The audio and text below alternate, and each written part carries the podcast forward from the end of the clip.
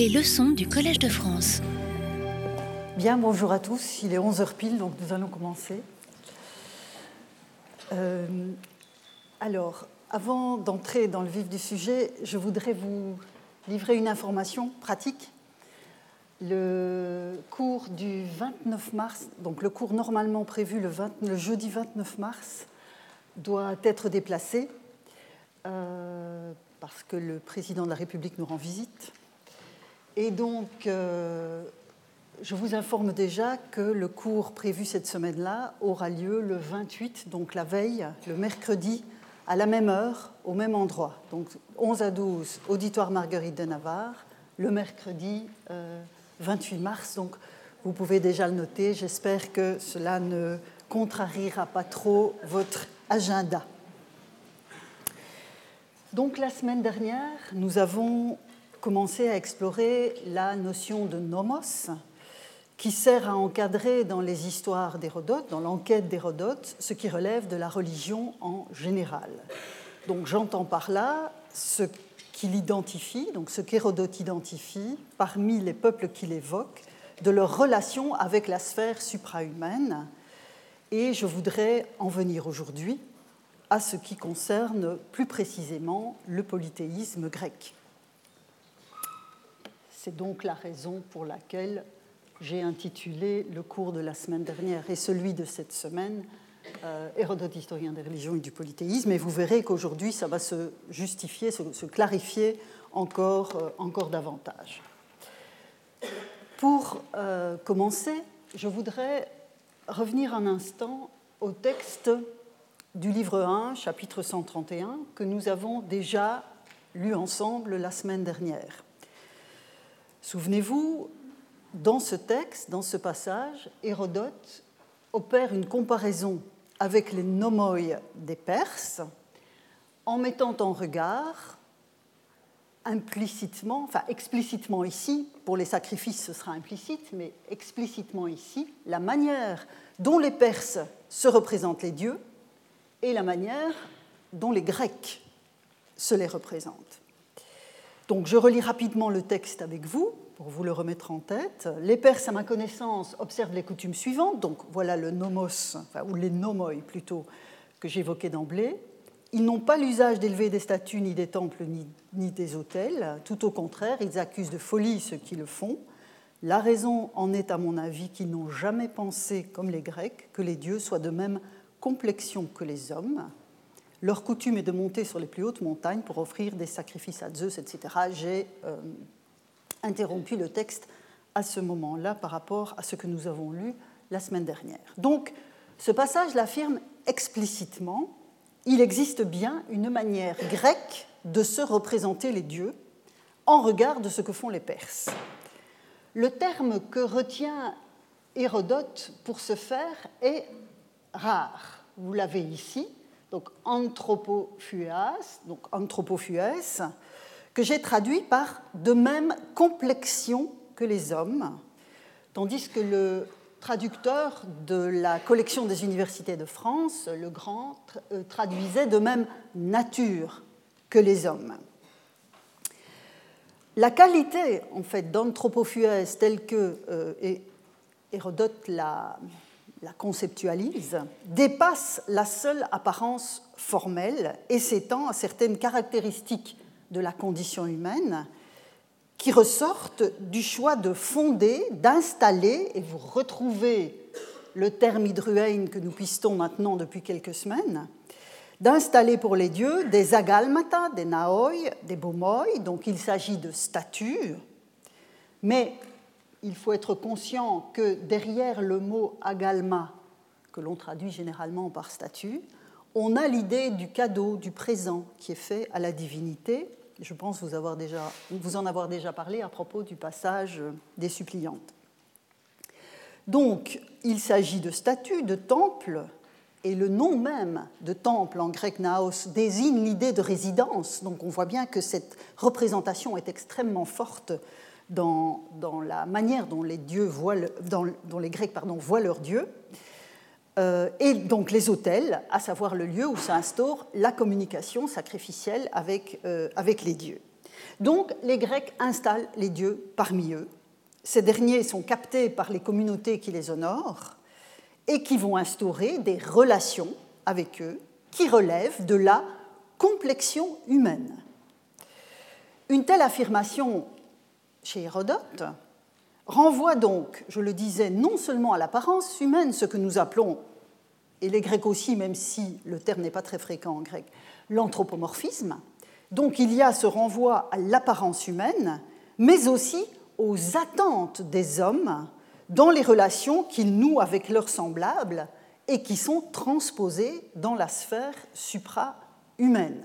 Donc non seulement les Grecs se représentent les dieux comme des hommes, mais ils leur attribuent aussi les, les, interactions qui sont, celles, euh, qui sont celles des hommes. De cette brève affirmation contrastive, Hérodote, donc de cette brève affirmation contrastive d'Hérodote, et on pourrait ajouter, si vous vous en souvenez, celle qu'il faisait aussi à propos des sites, dont on a parlé la semaine dernière, il l'explicitait aussi il expliquait le fait, enfin, il, présentait le fait que les sites n'élevaient pas de statues, de temples, d'hôtels, à l'exception d'Arès, à l'exception du dieu Arès. Donc, de cette brève affirmation contrastive, il est possible de déduire deux particularités notables des coutumes grecques liées aux dieux, telles que notre auteur les envisage. Les dieux première caractéristique, les dieux font véritablement société avec les humains qui les accueillent. Ça, c'est vraiment fondamental pour comprendre le système euh, religieux des Grecs. Deuxième constat, la représentation traditionnelle des dieux est intimement liée aux pratiques qu'elle semble induire. La manière dont Hérodote opère un contraste avec les pratiques des Perses implique un lien de cause à effet entre la représentation et la pratique. C'est parce que les Grecs attribuent une complexion humaine à leurs dieux qu'ils les installent parmi eux. Alors on pourrait évidemment se poser la question de savoir si on ne doit pas renverser cette proposition. Et si ce n'est pas cette installation parmi eux qui induit le fait de leur attribuer une complexion humaine. Je laisse cette alternative ouverte pour le moment. Alors, encore un mot sur ce passage. Vous voyez ici donc l'utilisation du verbe nomitzein, ici également, ici également, euh, verbe nomitzein qui relève, je j'ai déjà eu l'occasion de vous le dire, du même champ sémantique que le nomos. Donc ça renvoie à quelque chose de traditionnel. Alors, dans le texte qui nous occupe, ce champ sémantique euh, renvoie à la fois au fait de considérer que les dieux sont anthropophuas, donc ont cette complexion humaine, et également le verbe est utilisé par Hérodote pour évoquer les sacrifices qui sont offerts par les Perses. Ce qui signifie que ce verbe de nomidzein, sur lequel je vais revenir lors d'une leçon, euh, de, leçon ultérieure, euh, ce verbe nomidzein relève à la fois du registre de la représentation, ici la complexion humaine, mais aussi du registre de l'hommage, c'est-à-dire les actes qui sont accomplis en l'honneur des dieux. Et donc ces deux registres, la représentation les honneurs sont en quelque sorte enchâssés l'un et l'autre dans ce verbe nomidzein, ce verbe unique de nomidzein qui renvoie à ces deux registres. Et ça aussi, c'est un point sur lequel je reviendrai, mais que je vous demande pour l'instant de garder en mémoire. Alors, la part la plus importante des quatre livres ethnographiques d'Hérodote est dévolue à l'Égypte, qui occupe un livre entier, le deuxième livre. Donc tout le livre 2 est consacré à l'Égypte.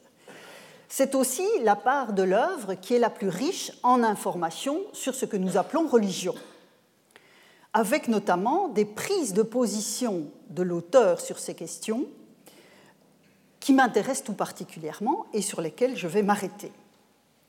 Ce sera l'essentiel du cours euh, d'aujourd'hui.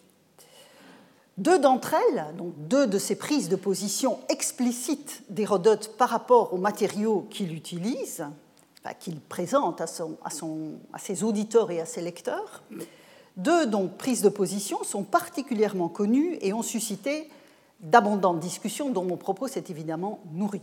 Et à cet égard, comme il n'est quand même pas très commode de vous euh, présenter de la bibliographie euh, de façon massive sur des diapositives, vous pourrez trouver la bibliographie euh, à laquelle j'ai recours sur les supports qui sont déposés sur le site. Je pense que ce sera beaucoup plus commode. Enfin, je, vais quand même vous présenter l'une ou l'autre référence, mais si vous voulez l'ensemble de la bibliographie, pas l'ensemble, une sélection parmi cette abondante bibliographie sur Hérodote et sur ses prises de position, je vous renvoie au support que je ne manquerai pas de déposer sur le site. Alors l'intérêt de ces passages que nous allons lire ensemble, pour la question spécifique que je pose, souvenez-vous, j'ai commencé à la poser la semaine dernière, là où les religions grecques, cet intérêt donc est suffisamment important pour justifier de relire ces, passages et d'en affiner, du moins je l'espère, la compréhension.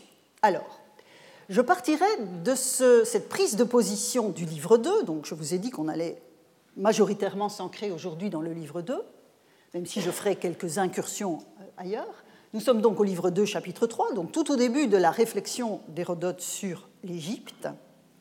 Et voici ce qu'il écrit. Je vous lis la traduction. Sur les choses divines, donc c'est une traduction littérale, hein, sur les choses divines, tateya, qui font partie des récits que j'ai entendus, je ne suis pas disposé à les exposer. Les mentions qu'il m'arrivera d'en faire, ce sera aux nécessités de la, narration qu'elles seront dues. Puis il passe au paragraphe, au, au chapitre suivant, en ce qui concerne les affaires humaines. Donc, vous avez ici une intention programmatique. Et dans cette intention programmatique, Hérodote vient en fait d'évoquer, juste avant cette intention euh, programmatique, Hérodote vient d'évoquer la très grande ancienneté des Égyptiens. Vous savez que pour les Grecs, les Égyptiens étaient un peuple avec une, profondeur de temps absolument inégalée, et notamment inégalée par les Grecs eux-mêmes. Et donc sur l'échelle de l'ancienneté des peuples, dans le discours d'Hérodote, les Égyptiens arrivent en, deuxième place, juste après les Phrygiens. Et donc, Hérodote affirme qu'il a identifié l'une des sources d'informations essentielles sur l'Égypte, à savoir les prêtres de Memphis, de Thèbes, d'Héliopolis. Donc, en bon enquêteur, il va exposer l'identité de ces sources d'informations. Et c'est alors que surgit cette prise de position que vous voyez à l'écran sur les Teia, les récits entendus sont ceux des prêtres. Donc les récits que j'ai entendus ici, donc Ce sont les récits donc, de ces prêtres égyptiens. Les récits donc euh, sont ainsi attribués, et quelques chapitres plus loin, évoquant la consécration des animaux propres à l'Égypte, hein, vous savez que c'est une caractéristique euh, notamment de l'Égypte, cette consécration des animaux, Hérodote va réaffirmer, quelques chapitres plus loin, va réaffirmer sa déclaration liminaire. Si je voulais, donc il vient de parler hein, de, cette, de cette sacralisation des animaux, si je voulais exposer le pourquoi de cette consécration, j'en viendrais à parler des affaires divines. Vous voyez ici Tateia Pregmata. Or, ce sont euh, choses sur lesquelles j'évite par-dessus tout de m'étendre. Ce que j'ai pu en dire qui les effleurait, je l'ai dit par nécessité. Donc dans ces différents passages, Hérodote oppose deux domaines, l'étheia pragmata et les anthropeia pragmata, que j'ai traduits par affaires divines et affaires humaines. Ce sont donc en fait deux registres d'activité. Hein, avec le, mot pragma, pragma c'est un registre d'activité qui est évoqué. Donc ces deux registres d'activité sont mis en regard l'un de l'autre, le registre de l'action des dieux et le registre de l'action des hommes. La première mention de Tateya au, au livre 2, chapitre 3, ne m'aurait pas permis d'être aussi affirmative en dépit, donc sur le fait que c'était des actions divines, des affaires divines au, sens registre d'action. Donc cette seule mention ne m'aurait pas permis d'être aussi affirmative en dépit de la succession des anthropeia pragmata au chapitre 4 directement après. Mais la reprise du thème dans le passage que nous venons de lire au chapitre 65 précise l'idée en recourant à la formule complète des teia pragmata, qu'on n'avait pas en 3, renvoyant par là même aux actions divines. Donc cela m'autorise à considérer qu'ici ces choses divines parmi les récits que j'ai entendus euh, sont aussi relèvent du même registre qui est celui des euh, affaires, des actions divines.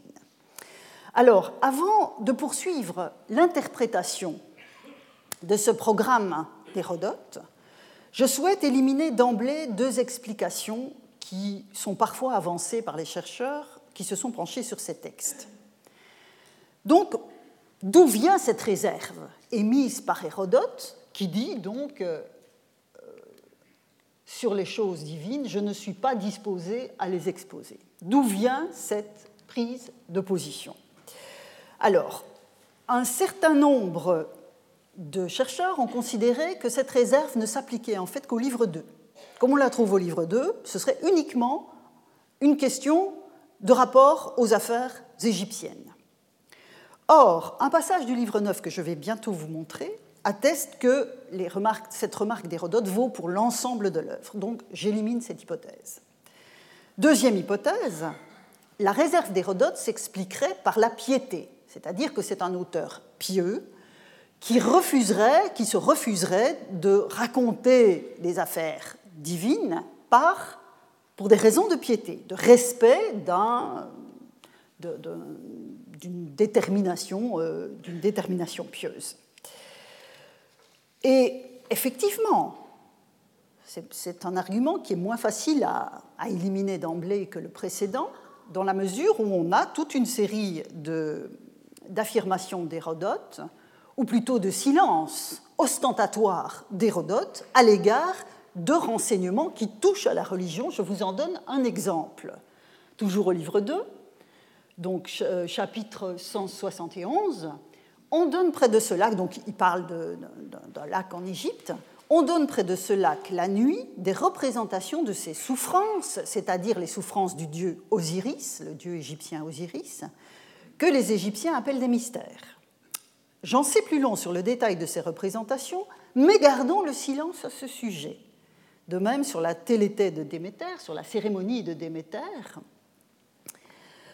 que les Grecs appellent thesmophorie, sur elle, aussi, sur aussi, gardons le silence, sinon pour en dire ce que permet la piété. Vous voyez l'indication de la piété. Ce sont les filles de Danaos, donc voilà ce qu'il est légitime de dire. Ce sont les filles de Danaos, vous vous souvenez que ce sont les Danaïdes que nous avons vus à l'œuvre à Argos euh, dans la tragédie d'Échille. Ce sont les filles de Danaos qui ont apporté cette cérémonie d'Égypte et l'ont enseignée aux femmes des Pélages.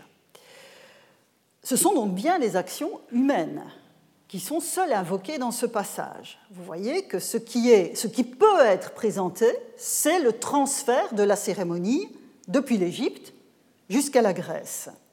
Dans ce cas précis, comme dans quelques autres, donc l'argument est avancé et la piété, donc l'argument du silence sur le reste.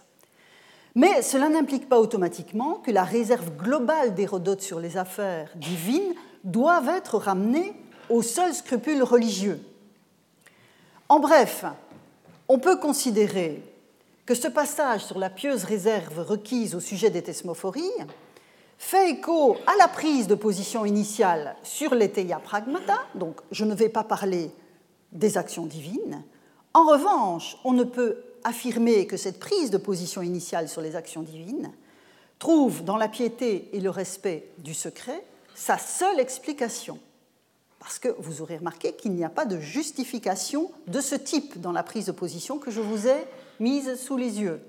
Ici, les choses sont beaucoup plus précises. Donc on peut considérer, en tout cas à titre d'hypothèse, que ce n'est pas uniquement pour des raisons de piété qu'Hérodote a produit cette affirmation liminaire du livre 2.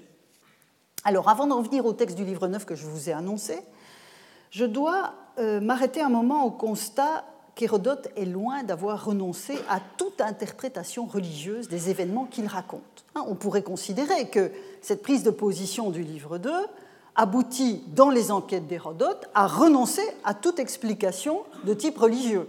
Or, ce n'est pas le cas.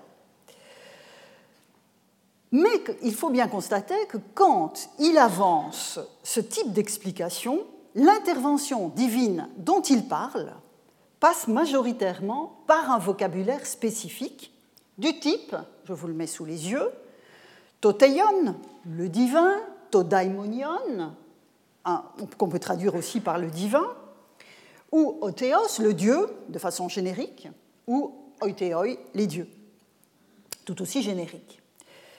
Alors, quand des dieux particuliers interviennent, parce que ça peut arriver, donc on n'a plus alors toteion, todaimonion, otheos ou oiteoi, mais bien le nom spécifique d'un dieu ou l'autre, il s'agit alors largement de récits rapportés, qui rencontrent vraisemblablement, pour reprendre l'expression d'Hérodote lui-même, les nécessités de la narration. Donc, ce renvoi à des noms spécifiques de Dieu dans l'explication d'un événement, Hérodote ne le prend pas en charge, ce renvoi, lui-même. C'est toujours par le biais d'un récit rapporté. Donc, on dit que. Alors, j'en viens maintenant au passage du livre 9 que je vous ai annoncé. C'est une des incursions hors du livre 2. Je vous donne le contexte la bataille de, Platée, donc la, bataille finale des guerres médiques en 479, a connu divers combats, dont l'un opposa, les Spartiates et les Perses près d'un sanctuaire de Déméter. Donc là, on a une déesse nommément identifiée. Les Perses ont été mis en déroute dans ce combat particulier dans le cadre général de la bataille de Platée, et Hérodote exprime son étonnement, donc ça c'est le contexte, sur le fait qu'aucun Perse n'ait pénétré dans l'enceinte du sanctuaire et n'y soit mort, alors que les corps s'accumulaient à l'extérieur. La bataille est gagnée par les Spartiates, les, Perses ont connu de lourdes pertes, mais en dépit du fait qu'on était près d'un sanctuaire de Déméter, aucun corps ne s'est retrouvé dans l'enceinte du sanctuaire. Or, vous devez savoir que dans les sanctuaires grecs, comme dans beaucoup d'autres contextes, il est interdit de naître et de mourir. Donc effectivement, il y a là quelque chose d'extraordinaire. Et Hérodote le souligne, cela m'étonne.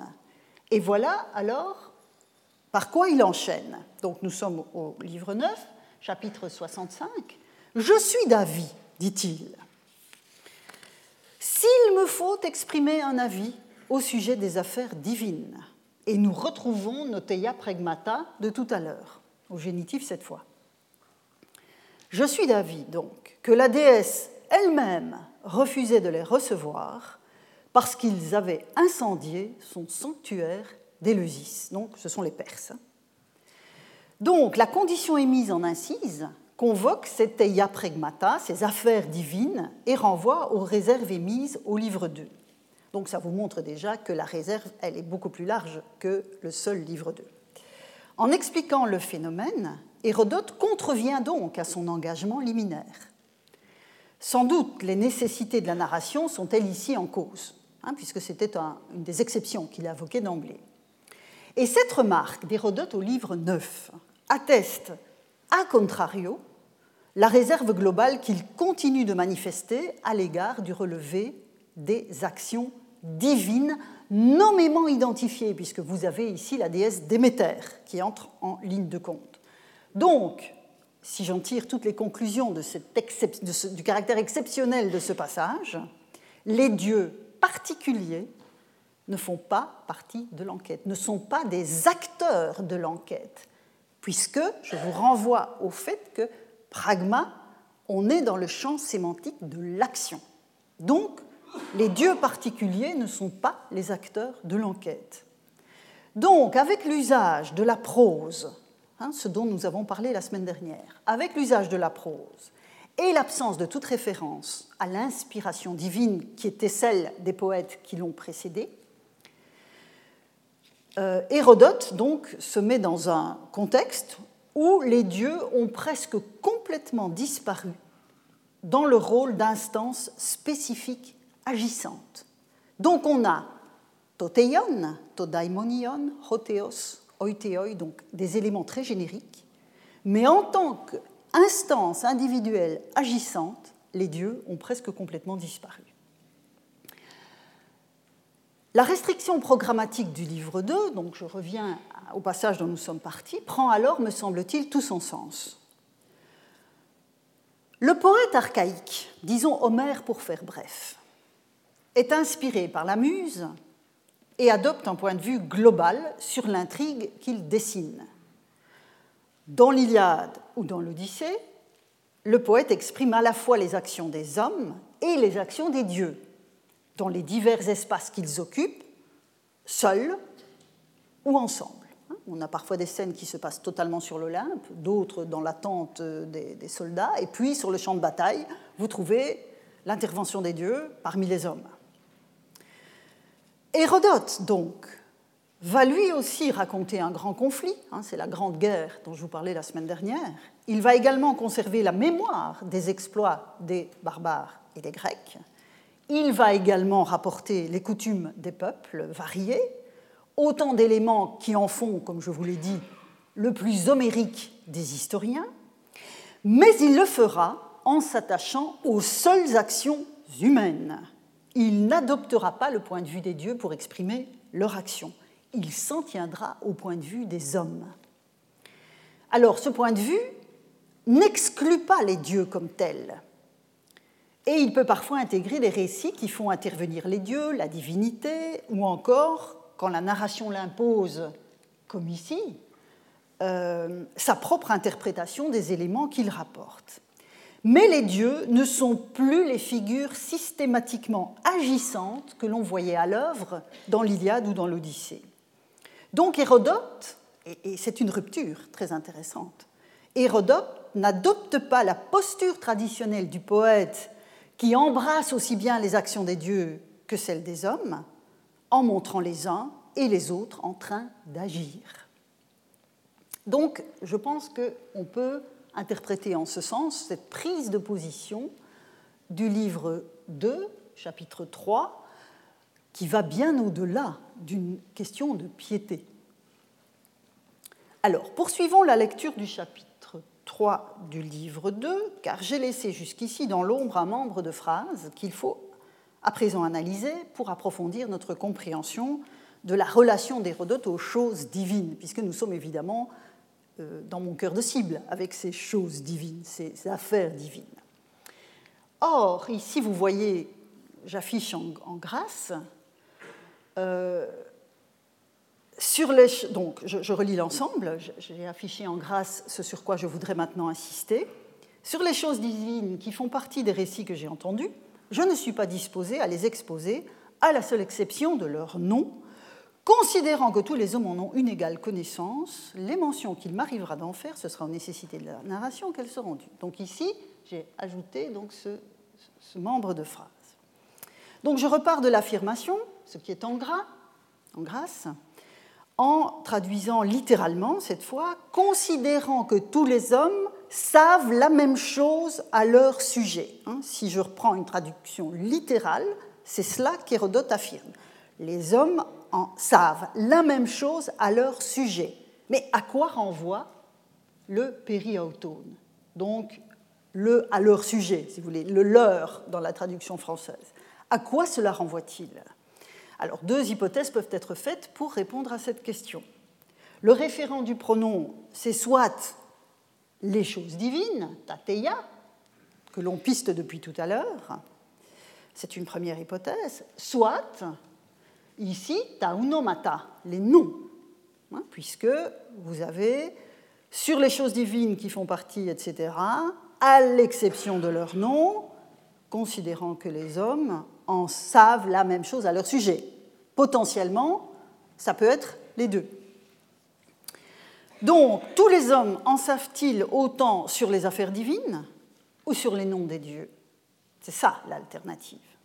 Et donc, pour affronter cette alternative et affiner encore notre compréhension de ce qu'Hérodote a en ligne de mire quand il évoque les affaires divines en regard des affaires humaines, il faut aborder les développements qui s'inscrivent entre les deux affirmations que nous avons scrutées jusqu'ici, donc le livre 2, chapitre 3, et je vous ai montré la prise de position sur les animaux sacrés, le chapitre 65.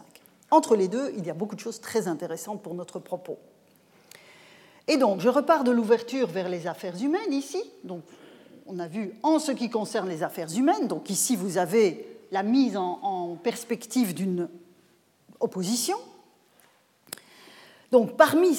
Que met-il? La question est que met-il derrière cette expression les affaires humaines Ta, euh, ta anthropeia pragmata.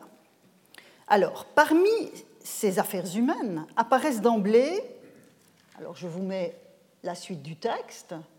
Euh, on a l'organisation calendaire, hein, puisqu'il dit que les... Non, pas, dans c'est juste avant ce, passage-là, donc il parle de l'organisation calendaire en 12 mois. Euh, il y a les, dieux, leur culte, et donc voilà euh, ce qu'il ajoute à cette dimension des affaires humaines.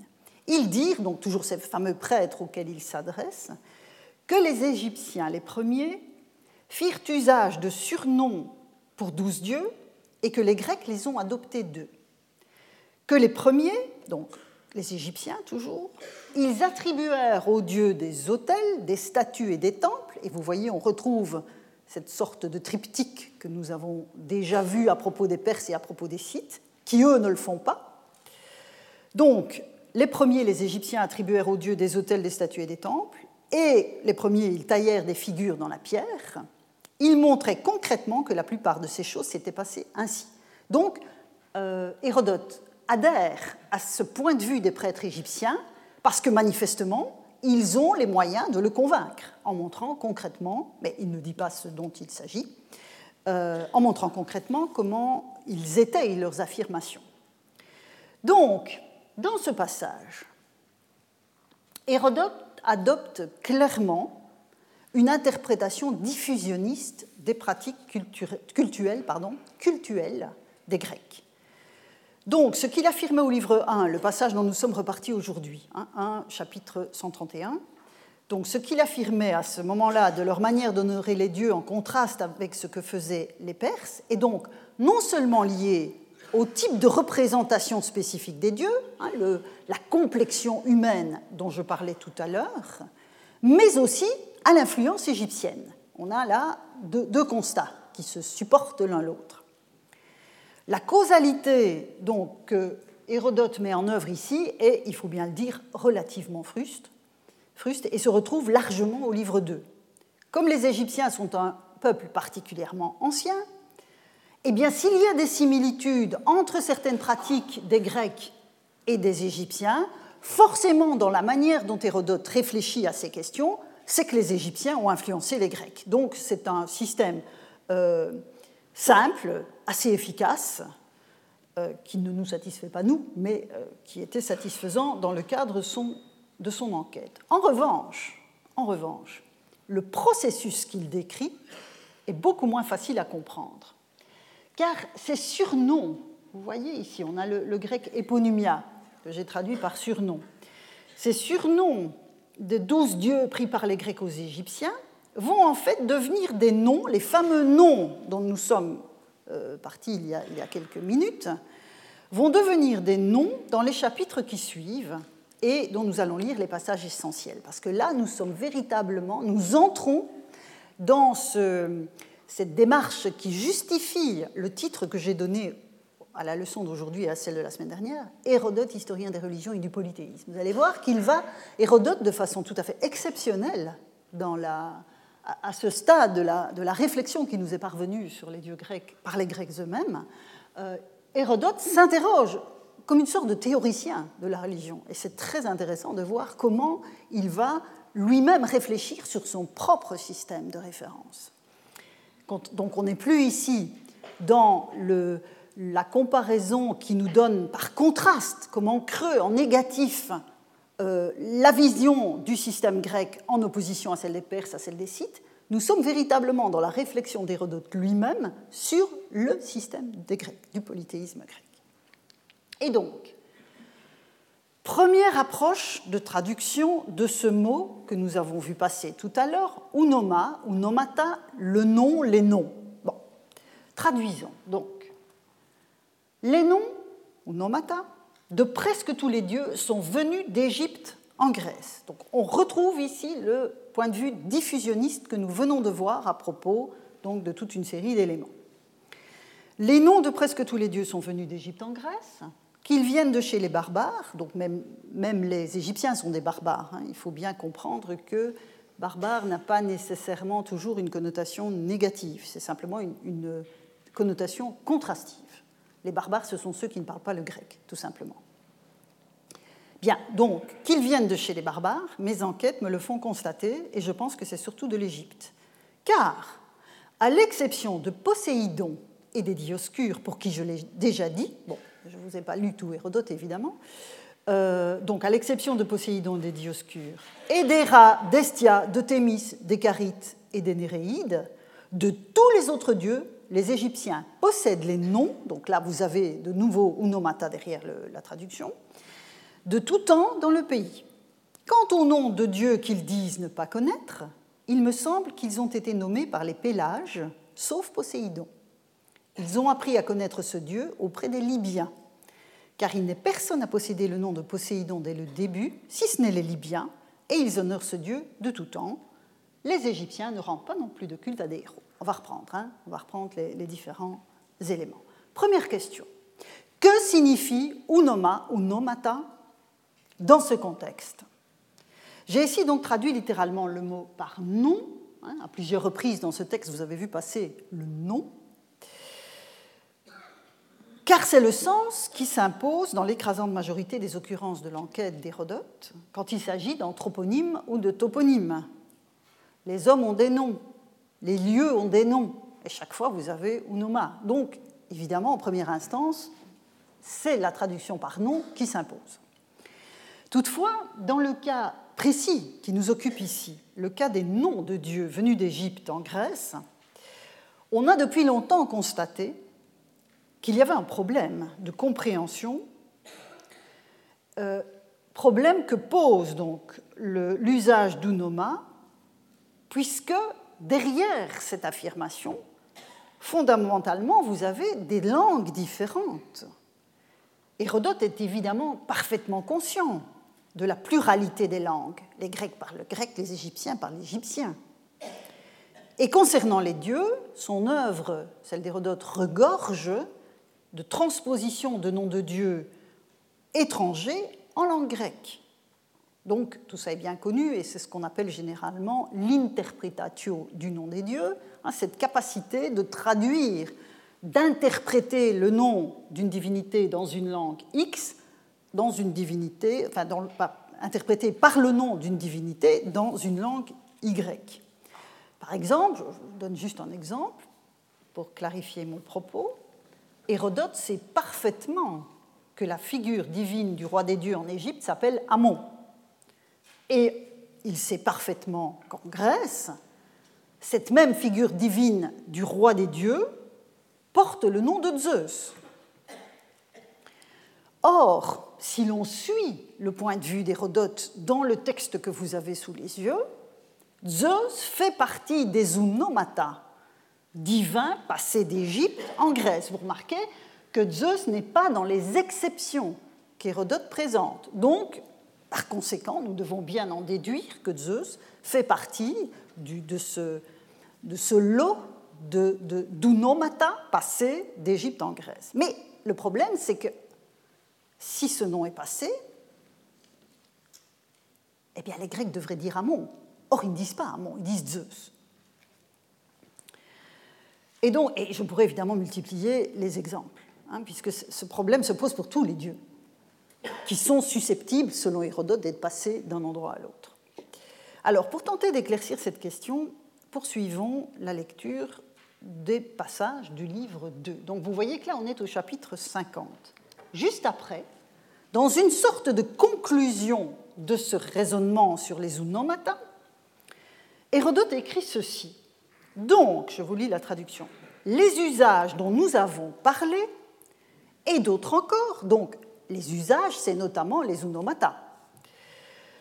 Donc, et d'autres encore desquels nous parlerons sont venus au grec des Égyptiens. Alors, ce qui est traduit ici sur l'écran par usage, c'est en, en fait à nouveau donc, le verbe nomizain, dont j'ai reparlé tout à l'heure, avec cette notion de nomos. Hein. Donc, on est toujours dans le même registre.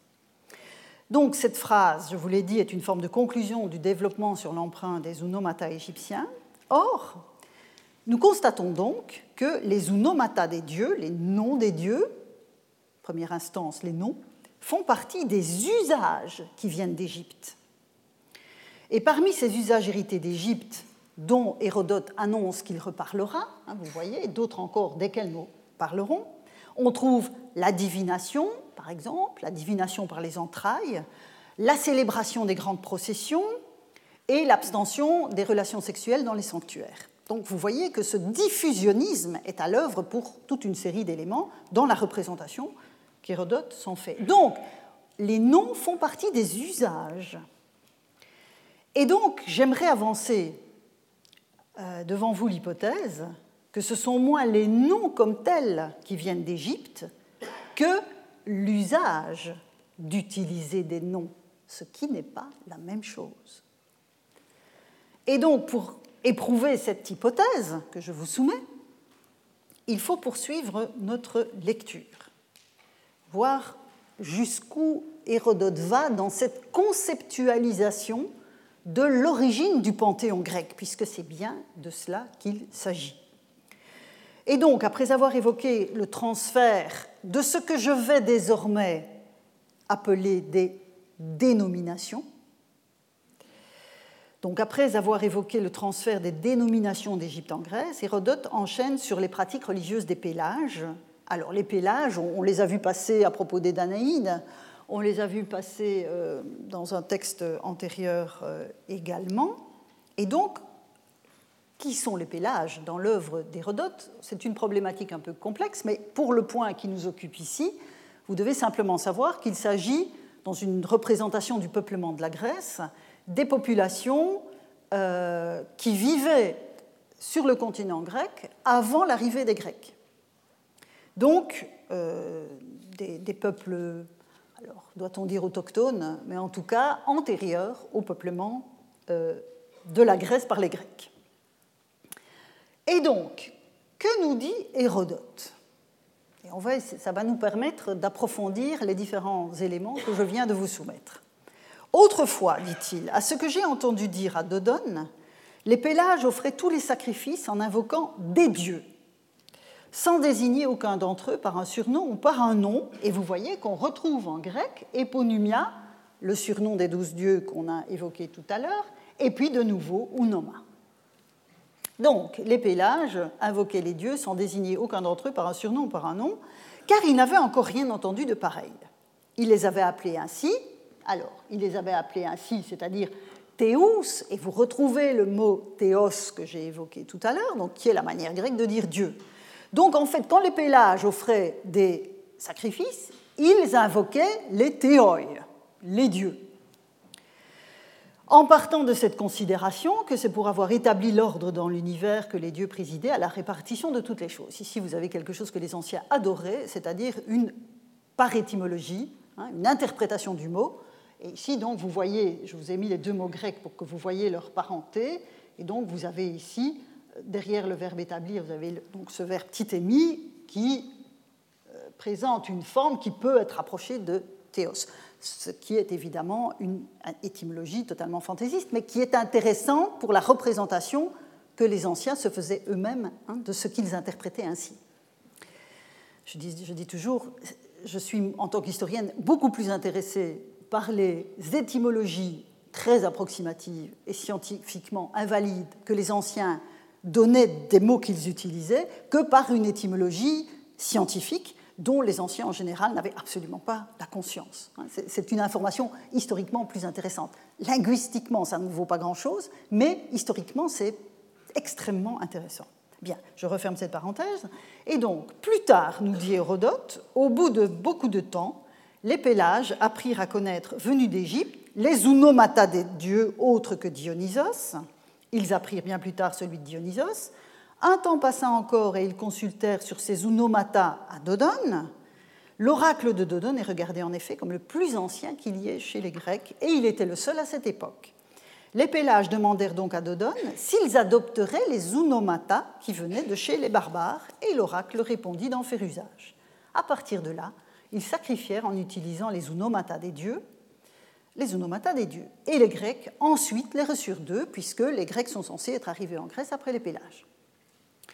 Alors, dans ce passage et dans la suite également, Hérodote remplit parfaitement son programme, hein, puisque je ne perds pas de vue ce programme liminaire que nous avons commencé à essayer de comprendre.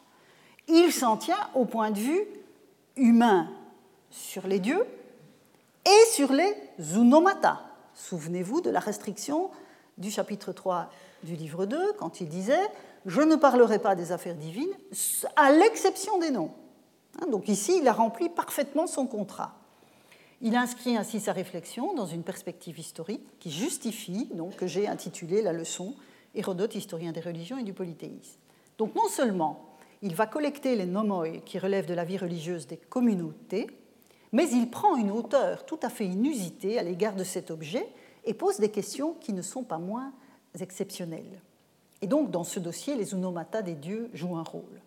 Donc, les dieux des pélages ne sont pas nommés. Mais vous remarquerez qu'ils sont d'emblée au pluriel. Ce n'est pas un divin euh, indistinct. Ce sont des théoi. C'est donc un divin euh, indifférencié, pas indistinct. C'est-à-dire que potentiellement, on peut identifier les théoi. Simplement, les pélages ne le faisaient pas. Et c'est là que les Égyptiens entrent en scène, selon les renseignements pris auprès des, agents de l'oracle de Dodone, dont se prévaut Hérodote. Donc vous voyez ici, double vecteur d'information, les prêtres égyptiens d'un côté, l'oracle de Dodone de l'autre. Donc les usages des Égyptiens donnent au Pélage l'exemple d'un divin pluriel, où les dieux singuliers sont distingués dans la masse a priori indifférenciée des théoi. Dès lors, la clarté du propos, je vous le dis, la clarté du propos, pardon, impose, et vous voyez que je fais l'opération ici sur l'écran, d'utiliser pour les passages où j'avais laissé le terme unoma, le français, la traduction française de dénomination. Alors, la traduction, je l'utilise parce qu'elle ne fait pas trop violence à la signification courante de nom hein, qu'assume unoma, mais tout permet, me semble-t-il, d'en élargir la portée. Ce que les Pélages, en fait, apprennent des Égyptiens, c'est à distinguer des dieux spécifiques auxquels rendre hommage en recourant à un nom particulier. C'est alors l'usage de nommer certains dieux qui passe d'Égypte en Grèce par l'intermédiaire des Pélages. Mais dans la logique diffusionniste qu'Hérodote adopte, ce sont bien des profils divins particuliers qui passent d'un pays à l'autre. D'où ce passage par des noms particuliers. Je reprends l'exemple de Zeus pour me faire comprendre. Ce que les Pélages sont censés avoir adopté des Égyptiens, c'est l'identification particulière d'une figure divine parmi les théoi, qui est le roi des dieux et se déploie dans le domaine de la souveraineté. En grec, c'est Zeus, ce sera Zeus. En égyptien, c'était Amon. Et nous ne saurons pas comment les Pélages eux-mêmes étaient supposés l'avoir appelé, puisque, si l'on en croit Hérodote, les Pélages ne parlaient pas le grec, mais ils ne donnent pas d'équivalent prétendument Pélage. Que ce ne soit pas le nom comme tel qu'Hérodote a en ligne de mire est encore soutenu par l'exemple de Poséidon et de Dionysos. Le premier, et je vous remets le texte, le premier, donc Poséidon, n'est pas venu d'Égypte, mais de Libye. Et donc, si je vous remets le texte sous les yeux, cette fois-ci avec la traduction d'unoma ou nomata en dénomination, et plus en nom comme tout à l'heure, donc on voit, quant aux dénominations, enfin on, lit ensemble cette partie de phrase, quant aux dénominations des dieux ici, qu'ils disent ne pas connaître, il me semble qu'ils ont été nommés par les Pélages, sauf Poséidon. Ils ont appris à connaître ce dieu auprès des libyen. Donc, touton de tonteon, paralibuon et. Donc, quand Hérodote prend la peine de déployer une explication supplémentaire, euh, en une explication supplémentaire, ce qu'il entend par la connaissance des noms, vous voyez que dans le cas de Poséidon en tout cas, c'est le dieu lui-même qui se substitue à son nom. C'est donc bien, me semble-t-il, et ce passage en témoigne, c'est donc bien un profil divin qui passe d'une culture à l'autre par le fait de le dénommer. Et le cas de Dionysos est plus explicite encore. Je reviens en arrière, donc là nous étions au chapitre 50. Je reviens au chapitre 49 où il parle de Dionysos. Et donc, en fait, dans l'interprétation qu'Hérodote donne des dieux égyptiens par rapport aux dieux grecs, euh, Osiris, le l'égyptien Osiris, est le grec Dionysos. Et donc, que nous dit-il à propos de l'origine de Dionysos dans son système de reconstruction?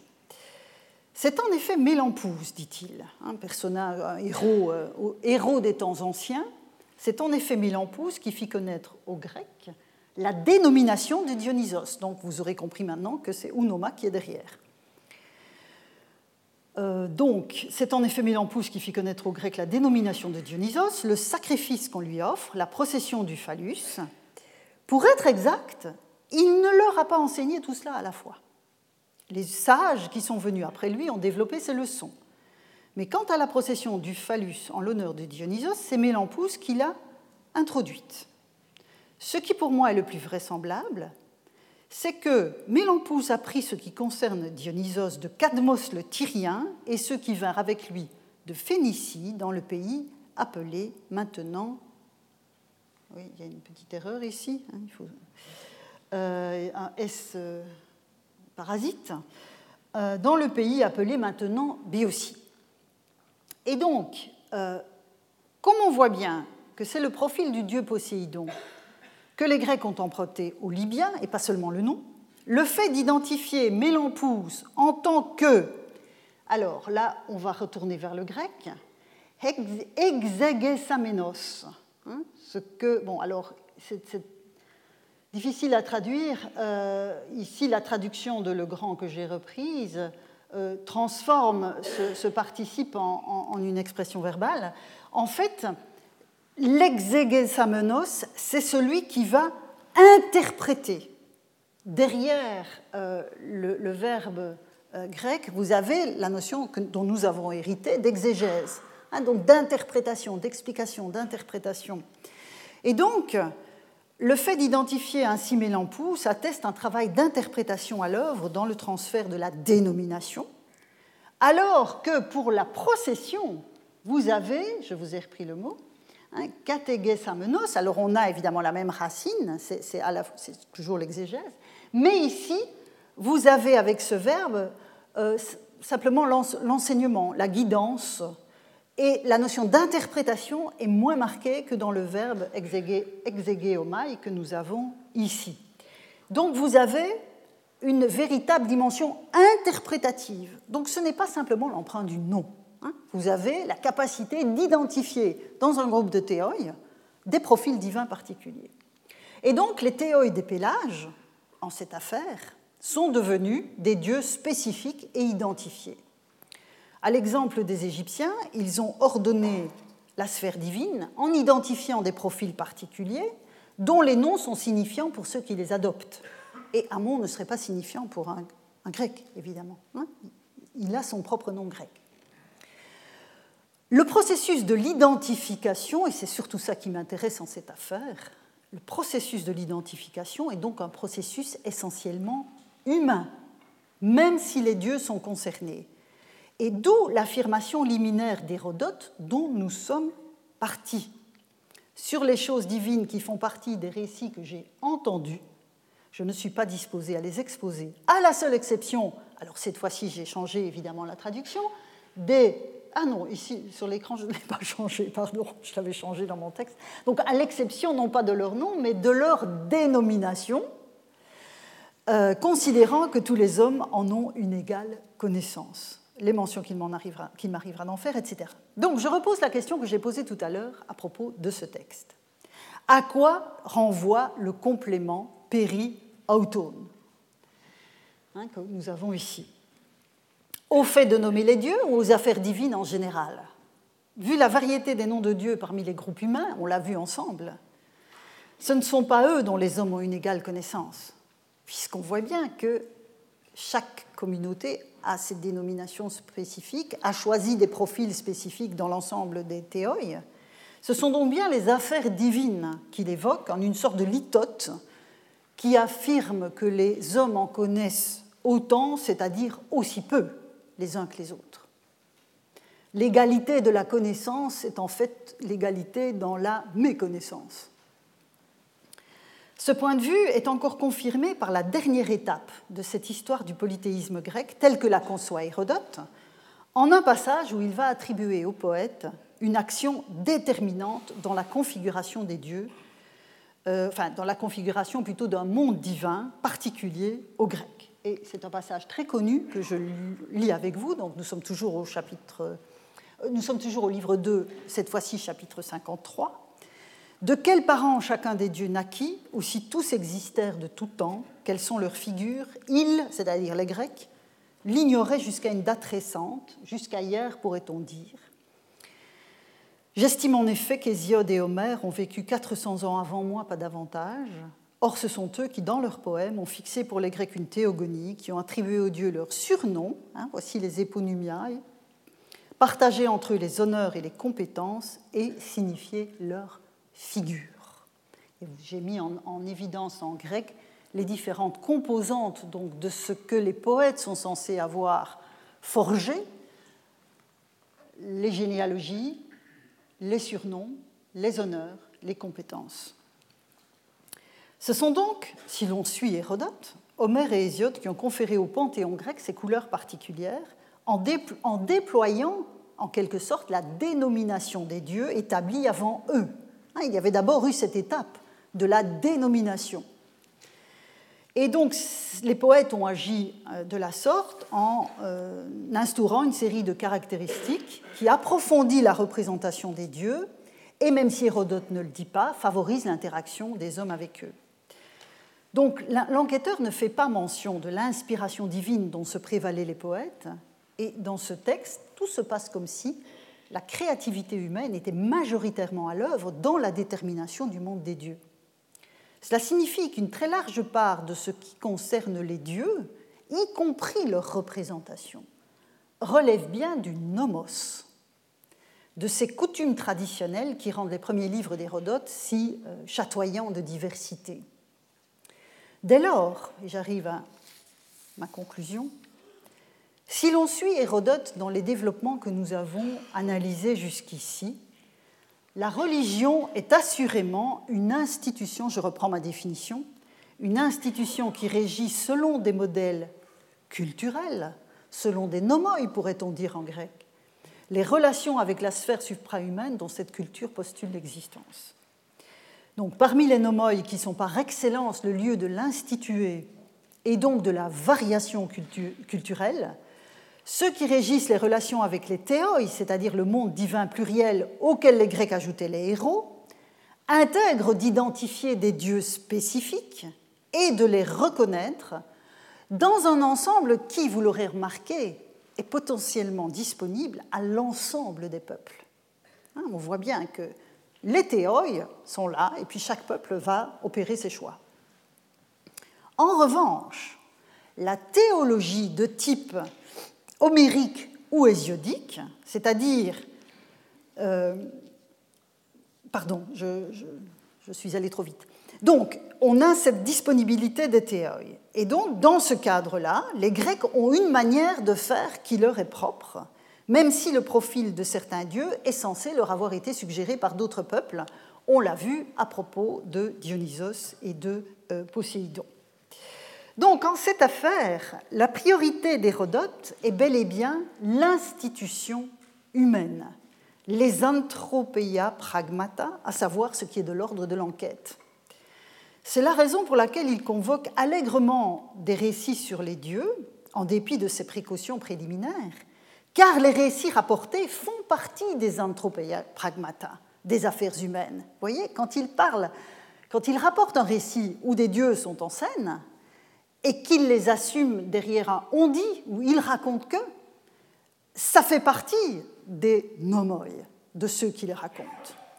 En revanche, et j'arrive à ce que j'avais sauté trop vite, ce vers quoi j'étais arrivé trop vite, en revanche, la théologie de type homérique ou hésiodique, c'est-à-dire le fait d'assumer en tant qu'énonciateur d'un récit les actions des dieux parmi les hommes, hein, puisque les poètes racontent les actions des dieux parmi les hommes, c'est cela qu'Hérodote met à distance critique de ces énoncés. Mais ce n'est peut-être pas tout. je voudrais terminer sur ce point. Permettez-moi pour le faire de revenir un instant au texte de Varron, conservé par Augustin, dont je vous ai parlé lors du premier cours.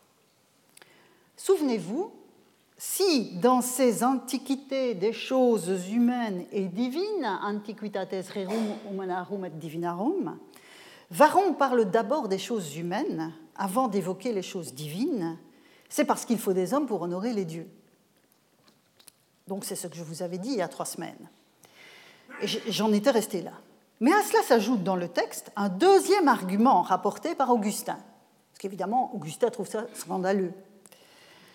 S'il avait voulu, ben, on va peut-être lire le texte ensemble, ce sera plus simple. Varron, donc ça c'est euh, Augustin qui parle, Varron reconnaît donc qu'il a traité d'abord des choses humaines, ensuite des choses divines, parce que les divines ont été établies par les hommes.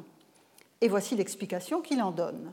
De même, dit-il, hein, ici Augustin semble faire une, citation littérale, de même que le peintre existe avant le tableau et l'architecte avant l'édifice, ainsi les cités précèdent les institutions qu'elles créent.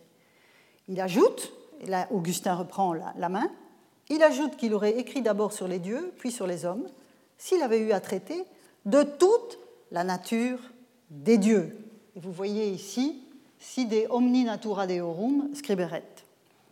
Alors Augustin va évidemment se moquer de ces nuances, mais elles sont très importantes pour nous, car elles attestent que Varron, tout comme Hérodote bien avant lui, considère qu'une large part de ce dont il est possible de rendre compte en matière de divin, dépend du nomos des hommes.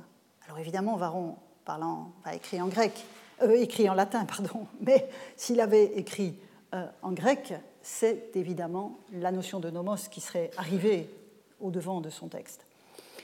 Et ce que Varron appelle toute la nature des dieux, omnis natura deorum, ne serait-ce pas les theia pragmata d'Hérodote Et quand vous vous rappellerez qu'à la natura latine correspond la fusis grecque, ce que l'enquêteur n'entend absolument pas traiter, je parle d'Hérodote cette fois, c'est non seulement l'action divine à la manière des poètes, mais aussi je pense, de la fusis des dieux. Je vous remercie pour votre attention. Retrouvez tous les contenus du Collège de France sur www.colège-2-france.fr.